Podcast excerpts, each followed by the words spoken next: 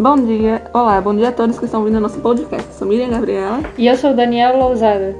Nós somos estudantes do primeiro ano do ensino médio do Senato José Bonifácio. Hoje estamos aqui com um convidado muito especial, o professor Fabiano Pino. Bom, além de professor, nós sabemos que você já foi, já fez faculdade de veterinária e de certa maneira você é cozinheiro também. Conte-nos mais sobre isso. Certo. É, eu sou professor de História, já tem Sim. aproximadamente 14 anos. Em São Paulo tenho 3 anos. É, em relação à veterinária, eu fiz dois anos. É um projeto que está ainda inacabado, mas não de- deletado ou dispensado. Eu já comentei com vocês que eu pretendo retomar, porque Sim. se trata de uma realização é, pessoal também, o fato de gostar de lidar com animais, então isso é algo que vai me agregar mais conhecimento e também satisfação pessoal. Ah, a parte da gastronomia também. A gastronomia é algo que faz parte da minha vida desde criança. Eu venho de uma família que metade é espanhola e metade é de descendência italiana, então sempre muitas festas, muita comida, muita mesa grande com muitas pessoas ao redor, parentes distantes. E, e eu sempre gostei muito de ver a minha avó, minhas tias cozinharem, mas isso era algo que estava fora por uma questões, questões sociais, sociológicas, estava fora do mundo masculino, porque cozinhar, afinal, era algo da esfera, entendia-se na, na época, da esfera feminina, né? A mulher aprendia a cozinhar, a mulher tinha que aprender a cozinhar para o seu esposo, para os seus filhos. A minha avó e as minhas tias, elas me ensinavam é, a cozinhar escondido. Geralmente quando meus tios, ah, meu, meu, pai meu avô estavam fora da, da nossa casa, aí a minha avó me ensinava a fazer uma massa, uma tia ensinava a fazer um bolo, um salgado, um doce. E essa paixão foi crescendo e, e eu passei a cozinhar. Com 7 e 8 anos de idade, meus pais acabaram se separando, eu e a minha irmã tomávamos conta da casa e aí nós passamos a assumir não só a casa, mas como também a cozinha. E eu, obviamente, acabei assumindo a cozinha e não parei mais. Né? E depois fiz gastronomia quando mudei para São Paulo. E antes de me formar em gastronomia, eu me formei professor, né, historiador. Ser historiador foi algo que desde você, digamos, foi era o seu sonho de infância ou não passava pela sua cabeça? Ah, sempre passou pela minha cabeça, é, Miriam e Daniela, fazer algo dentro das ciências humanas. Ah, ou seria história, ou seria antropologia. Eu acabei fazendo história, né, me especializando em filosofia, me especializando em sociologia, justamente pela questão de serem disciplinas que estão diretamente ligadas com a questão é, do contexto da sociedade como um todo. Então eu sempre fui muito curioso, sempre fui muito aberto à discussão. É, eu sempre gostei de questionar as coisas. Então, ah, quando eu comecei a faculdade, isso em Curitiba, eu já comentei com vocês, né? Eu entrei na faculdade de contabilidade, fiquei dois anos, fiz quatro, quatro semestres de contabilidade e percebi que a contabilidade ela ia me limitar muito, porque eu ia trabalhar com números, números e dinheiro. E aí eu reoptei para a minha segunda opção, que foi história, e não me arrependo. É, imediatamente eu me senti realizado, não tive nenhum problema em abrir mão de uma faculdade que já estava em andamento há dois, havia dois anos e me senti extremamente realizado. Né? E não parei mais. Já no segundo semestre de História, eu comecei a lecionar no, na, Secretaria, na Secretaria de Estado da, da Educação do Paraná e lecionei lá durante 10 anos e depois me mudei aqui para São Paulo e hoje estou aqui com vocês no Externato José Bonifácio. Né? Ser professor foi o seu primeiro emprego? Não, Dani. Ah, o meu primeiro emprego de carteira assinada mesmo foi de auxiliar de supermercado aos 14 anos de idade. Mas eu já trabalhava já desde os 10 anos, fazendo aqueles serviços de menino, eh, limpar um quintal, eh, jogar- levar o lixo dos vizinhos para fora, ajudar um vizinho a pintar a casa, para ter o, um dinheirinho, que eu gastava com livros, eu gastava com outras coisas, enquanto meus colegas eh, iam jogar videogame, eu gastava com livros, né? eu ia ler um pouquinho. Então, meu primeiro emprego mesmo, de carteira assinada, foi em um supermercado. Eu trabalhava como auxiliar. Depois, eu fui trabalhar como é, uma profissão que a gente chama, que é muito conhecida mais no Rio Grande do Sul, porque o estado do Rio Grande do Sul ele é agropecuário.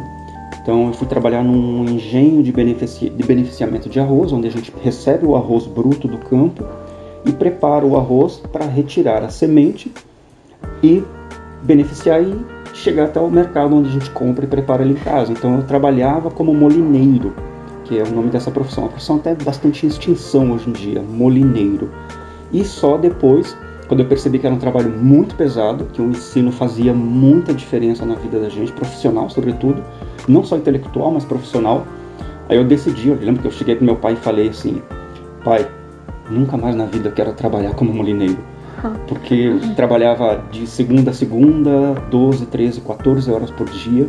Não tinha tempo nem para ler, era trabalhar e dormir, trabalhar e dormir. Com quantos anos você começou a trabalhar? Com 16 anos. Ah. Fiquei até os 18 anos, foi quando eu decidi que eu queria terminar, eu não tinha terminado ainda o ensino médio, aí eu decidi que queria terminar o ensino médio, aí eu fui para um, uma, uma escola particular, paguei o ensino médio, e fiquei um tempo ainda sem fazer faculdade, porque eu não me sentia preparado para a faculdade. Depois de dois anos, três anos, eu percebi que eu precisava de mais um passo, porque o conhecimento é sempre assim, a gente sempre quer mais. Eu conseguia alguns empregos com ensino médio, mas eu queria mais além daquilo. Só que para mim conseguir mais eu teria que ter uma faculdade. E aí eu decidi, falei, pai, agora está na hora de eu fazer uma faculdade. Então aí eu me mudei para Curitiba, fui trabalhar, acabei indo trabalhar na Universidade Tuiuti do Paraná e eles davam incentivo para funcionários que queriam fazer faculdade. Então eles davam uma bolsa parcial e aí eu consegui fazer a minha faculdade lá, consegui me formar, então eu trabalhava e estudava dentro da mesma universidade. Nesse processo, o que você diria que foi primordial para você conseguir encontrar o seu caminho? Digamos, apoio familiar, por exemplo. Apoio familiar é, eu sempre tive. É, tanto meu pai quanto a minha mãe Uh, eles sempre deixaram os filhos livres para ter as suas escolhas, tá? Uh, uma coisa que meu pai e minha mãe nunca fizeram foi tentar impor o ensino.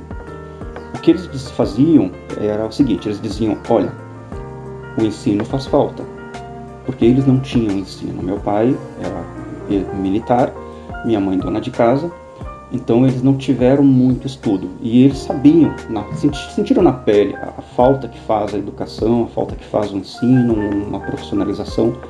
E eles diziam: olha, vai te fazer falta, mas tudo bem, não quer fazer faculdade agora, não faça agora, mas você vai sentir falta. E de fato eu senti. Então a, essa liberdade que eles deram, tanto para mim quanto para meus irmãos, foi muito importante. Tanto que dos cinco irmãos mais próximos nossos, eu fui o único que acabou fazendo aí mais de uma faculdade, acabou é, indo, enveredando aí para o curso superior. E acabei atuando em, mais de uma área, às vezes áreas até completamente diferentes, né, como gastronomia, história, filosofia, sociologia. Então, a importância que eu diria deles é justamente isso, é eles terem dado essa liberdade, mas nunca ter deixado de vamos dizer, é, como que eu posso colocar isso para vocês? De ressaltar a importância da educação e do ensino. E como foi a sua infância, melhor, sua juventude? Porque sua mãe era uma dona de casa e seu pai era um militar. Faltou alguma coisa para você? Como você se sentia? Você cresceu muito rápido? A infância, é, a minha infância, é, como a gente já conversou às vezes em outras disciplinas, a minha infância ela foi dividida, né? Eu tive uma primeira infância até os sete anos com meu pai biológico, e depois dos sete anos, a partir dos oito anos, com o meu pai, eu sempre brinco, né, número dois, porque eu não gosto de, de utilizar a palavra padrasto, porque para mim ele é um pai. Ele me criou, apesar de não termos é, uma, uma consanguinidade, é, ele, é, ele, é, a pessoa que me criou e muito do que eu sou hoje eu herdei dele. Então, assim, é, eu cresci, eu posso dizer que eu tive na primeira infância uma infância muito tranquila, entre aspas, né, tranquila que eu digo eu pude brincar, eu pude estudar, eu pude subir em árvore. É, eu nasci e me criei numa, na área rural, então eu nasci e me criei em uma fazenda, então eu cresci tendo contato com boi, cavalo, vaca, galinhas, é, todo tipo de animal. Uh, como eu sempre brinco, né? Eu tive, eu peguei bicho de pé, é, eu tive berne, é, eu caí de árvore, uh, eu fui perseguido por é, perus, né? Porque são muito agressivos quando eles estão com filhotes. Então tive uma infância Não. agitada. Levei cabeçada de boi, né, ou seja, levei, então quase me arrebentei, sentei em formigueiro. Então, ou seja, eu tive uma infância é plausível, não me arrependo nem um pouco. A minha adolescência, obviamente, eu tive que crescer, depois eu tive, passei a conviver com meu pai número dois e eu precisei crescer muito rapidamente porque nós éramos cinco filhos e somente dois adultos trabalhando, né? Então, uhum. precisei sim aprender a trabalhar muito cedo, mas eu já gostava de fazer as minhas coisas, então não foi nada, não foi uma dificuldade, foi só uma antecipação, vamos dizer assim, de uma experiência a mais. Você é o filho mais velho, do meio, mais novo? Ah, contando entre todos os irmãos, eu sou aproximadamente, se eu não estiver enganado, eu sou o quarto, quarto filho mais velho. Abaixo de mim eu ainda tenho mais uma, mais uma irmã que tem 39 anos, eu tenho uma outra irmã que tem uh, ah, 29, tenho um irmão com 27 e tenho um outro irmão com 26. Então, sou um dos mais velhos. Hum. E o que te levou a se tornar professor? Justamente professor. Porque você poderia trabalhar em outras áreas de história também. Sim. É, o que me levou a, a, trabalhar como professor, quando, quando tu está num, num, na faculdade de história, quando de uma forma geral, quando você está num ambiente acadêmico, é, é, muito comum às vezes a pessoa começar a fazer uma faculdade, mudar, ou às vezes terminar uma faculdade e procurar uma área, às vezes de atuação diferenciada. Eu tenho muitos colegas que se formaram comigo e hoje trabalham apenas como pesquisadores. Uh, eu gosto muito de trabalhar como, como pesquisas também, como pesquisador, porém, uh, durante o curso universitário, a gente faz vários momentos, nós temos o que a gente chama de aulas regenciais, que são momentos em que nós vamos para, para as escolas nós vamos lá para dar aula, ter contato com o aluno, com o ambiente acadêmico da escola. E esse momento de regência, nós somos observados por um professor já formado. Normalmente o professor que é titular da disciplina de regência, de regência educacional, assim que se chamava lá na Universidade do Rio do Paraná. E eu lembro que a minha coordenadora, a professora, é, se não me engano, não me fale o nome dela, é Maristela, ela me disse que eu tinha um jeito especial de tratar com os alunos que fazia com que os alunos prestassem atenção, mesmo os mais agitados, e ela percebia que eu gostava de ensinar história, eh, vivenciando a história. E de fato isso é verdade. Ah, o que me levou eh, a escolher ficar na sala de aula é ter proximidade, é poder entender que cada aluno que está ali, ele traz consigo um conhecimento, é, muitas vezes a gente vai discutir um assunto, ele tem uma opinião formada e eu consigo ainda lapidar mais ainda essa informação. Uh, e isso é uma coisa que, quando você trabalha com pesquisa, é, fica um pouco difícil de acontecer, porque você vai trabalhar com, com pesquisa, você vai produzir um material com base em documentos, uh, vai ser lido, obviamente, mas é, é, para mim é muito mais prazeroso esse contato com o aluno, é, olho no olho, conversa, conversa, diálogo. Isso é, o que mais me levou a decidir ficar em sala de aula. Alguém te influenciou a ser um professor? Pai, mãe, até mesmo algum professor que você viu na infância, um amigo? Outra pessoa de fora? É, uma das maiores influências que eu, que eu tive para me tornar professor mesmo, na verdade, foi uma professora que eu tive de história do ensino fundamental. O nome dela é professora Izar. Ela já era, ela já tinha uma idade bastante avançada na época. Eu, eu acho que na época ela já devia ter seus 60 e alguns anos, 64, 65. E ela tinha um jeito diferente de, de ensinar história. Ela era rígida, né? ou seja, a escola que eu estudava era, era bastante é, rígida. A disciplina era rígida, era uma disciplina muito, muito engessada. Os professores não podiam dar muita liberdade aos alunos, não havia essa possibilidade de discussão, mas ela tinha todo um jeitinho, às vezes, de na saída, ela vinha conversar comigo e dizer assim: Olha, eu percebi que tu ficou com, com dúvida, ou ficou curioso por tal assunto, e ela ia caminhando comigo, duas, três, quatro quadras, eu morava perto da escola, e ela ia me explicando mais coisas que ela não podia falar durante a, durante a aula, que a gente está falando de uma época que a gente estava voltando à redemocratização. É. Então ela me dava uma aula extra, na verdade, lá fora. Então ela acabou me influenciando bastante nesse sentido. Lembro com muito carinho dela até hoje, a professora Izar. E depois, ao longo da vida, eu tive outros professores também, como o professor Geraldo Pieroni, que é uma das maiores assumidades, assumidades em história medieval. Tem muitos livros publicados em vários idiomas, ele inclusive é professor da Sorbonne, é, na Paris 4, na França, e é um grande amigo. E ele foi um grande influenciador também. E depois, quando eu cheguei na Universidade Tuiuti do Paraná, descobri que eu teria quatro disciplinas com ele. Então acabou sendo aí um reencontro com alguém que eu já admirava e aí eu tive mais certeza ainda de que eu queria ficar nessa área, né? me tornar um historiador. Uma pergunta. Eu descobri que você tem mais formações. Você é, fez sociologia e é, filosofia. Quem te inspirou a fazer isso? Ou você fez sozinho? Não, a Daniela, a, a filosofia e a sociologia, é, ela veio como uma especialização posterior. E a filosofia, quando a gente vai trabalhar a história, muito do que a gente trabalha na sala de aula, vocês já devem ter percebido, ah, às vezes a gente vai ter uma aula de contra-reforma ou reforma protestante, querendo ou não, a gente está falando de, de, uma, de uma filosofia, a gente está falando da filosofia da religião, a gente tem que entender filosoficamente como é que era o pensamento ah, das pessoas daquele período, e, e eu percebi que para me tornar a aula um pouco mais é, interessante, um pouco mais dinâmica, eu precisaria buscar um pouco mais de conhecimento. Foi algo que durante o percurso você acabou pegando para si? Isso, exatamente. Eu percebi que toda vez que eu ia trabalhar alguns assuntos com os alunos, uh, eles questionavam às vezes, ah, mas por que, que eles pensavam dessa forma?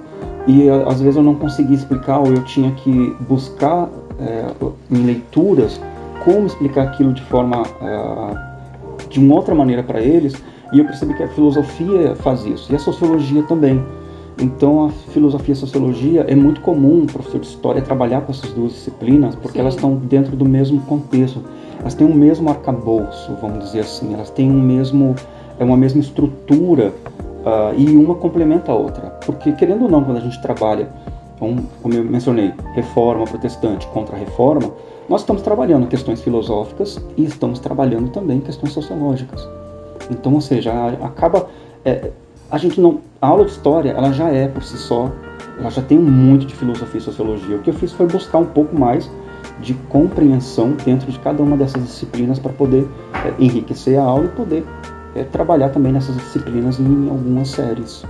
A respeito do seu início de trabalho, você teve muitas dificuldades para procurar um trabalho fixo para você? Porque Muitas pessoas dizem que a princípio procurar um trabalho é um trabalho bem difícil, tem, encontram várias barreiras, dificuldades, até mesmo outras pessoas já comentaram com a gente que uma pessoa que não, digamos, tá, fica muito presa em casa tem muitas dificuldades quando vai, digamos, trabalhar em grupo.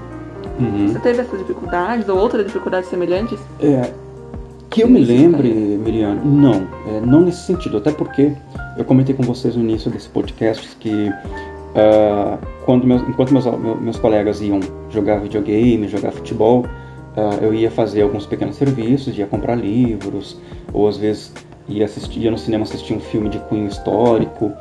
É, eu me dedicava bastante à questão da, da, Lá no Rio Grande do Sul, onde eu me formei, o fundamental e o médio, uh, profe os professores, na maior parte da língua portuguesa, eles são bastante exigentes.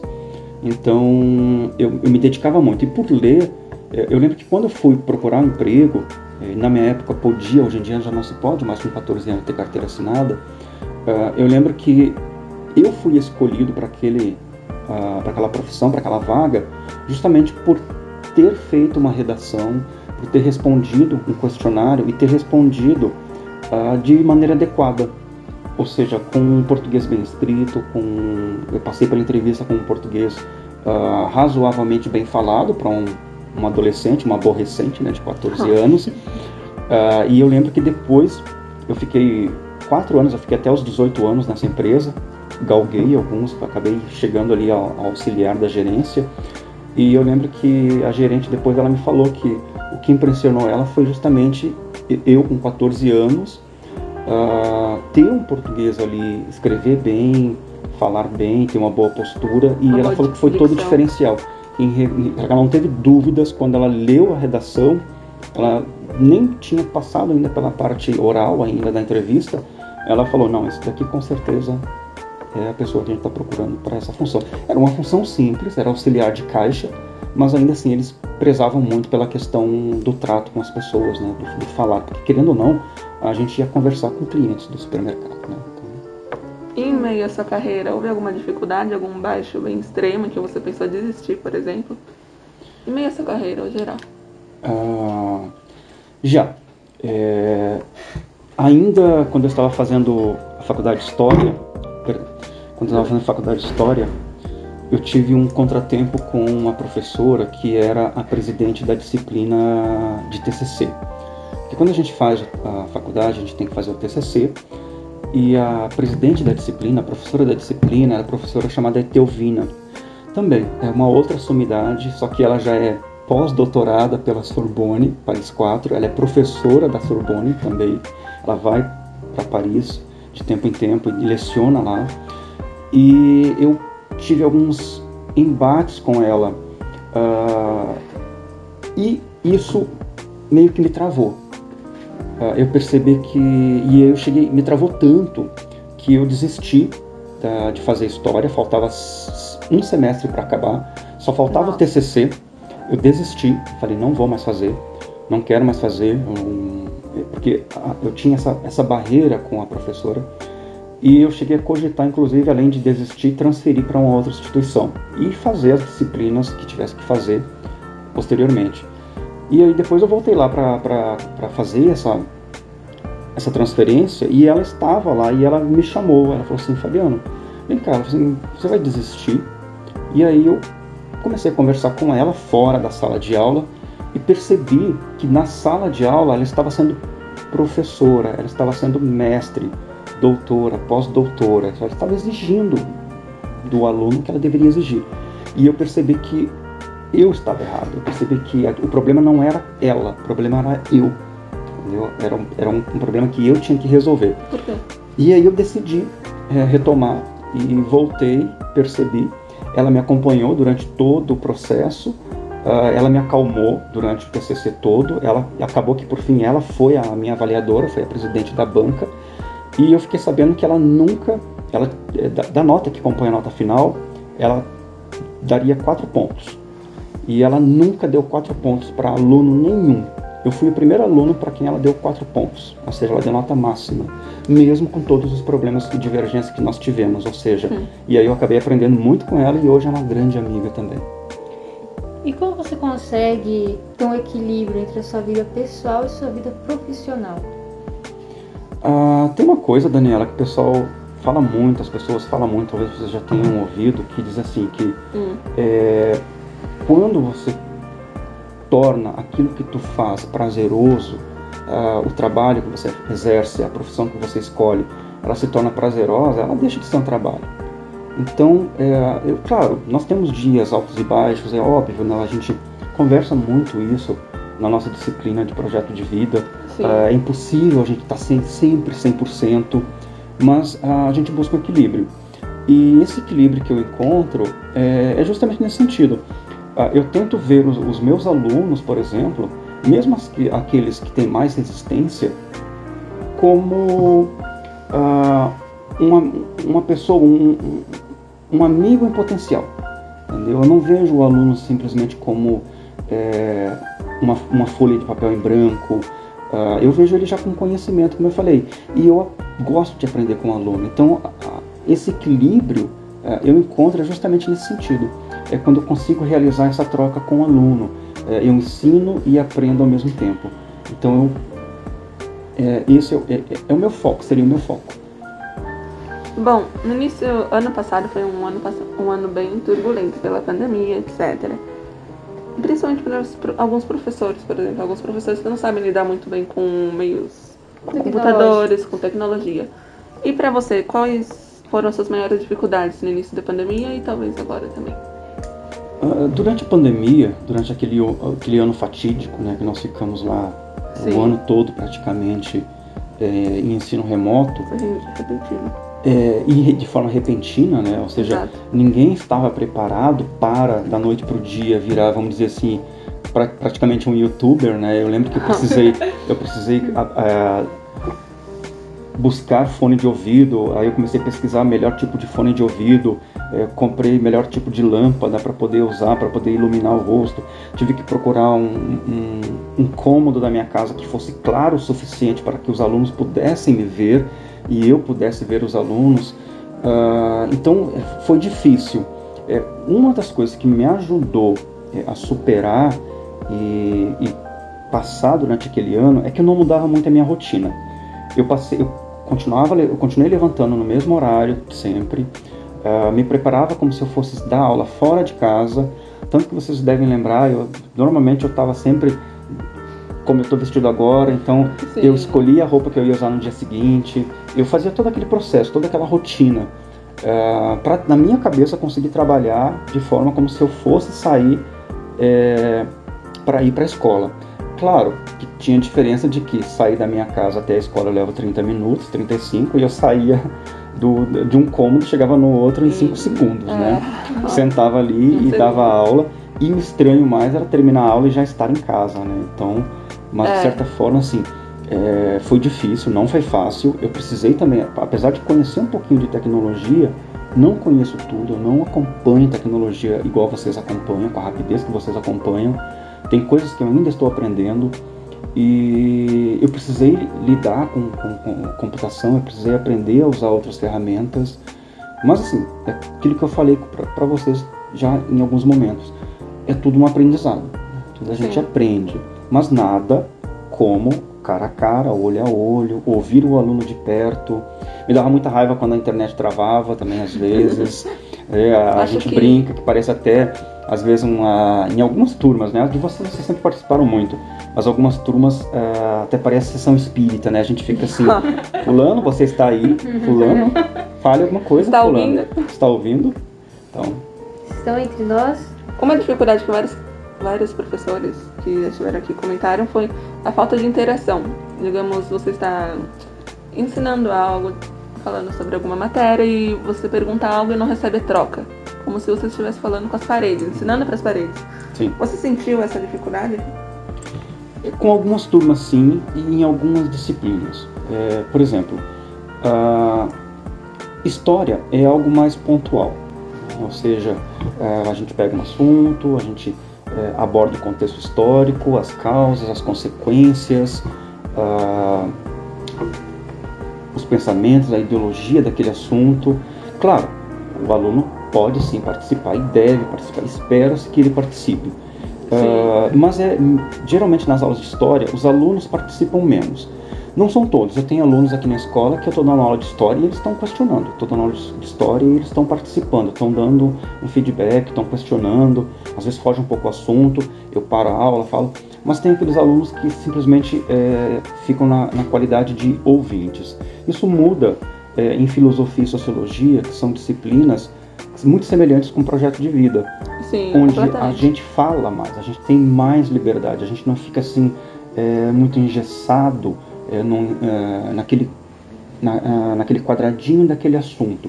Então, a filosofia, a sociologia, os alunos costumam participar muito, mas também tem alunos que não participam, às vezes porque não quer emitir a própria opinião, ou às vezes porque não se sente à vontade em emitir opinião, mas no, de uma forma geral, Uh, em filosofia e sociologia há uma maior participação e em história uma participação um tanto quanto menor. Como Mas você tem sim. Como você lidou com esses alunos, digamos, de certo modo ignorantes? Uh, como que eu lidei com esses alunos que, que ficam sim, mais na qualidade de ouvintes? Sim, querendo ou não, é um pouco frustrante, é frustrante. eu devo imaginar. É, é frustrante. É, nesses casos, eu tento uh, conversar com o aluno e descobrir quais são os assuntos que mais interessam a ele dentro da história. É difícil quando o aluno fala, ah, eu não gosto de história, nada de história. Acontece. Então aí quando ele diz eu não gosto de nada de história, ah, é difícil realmente e fica complicado.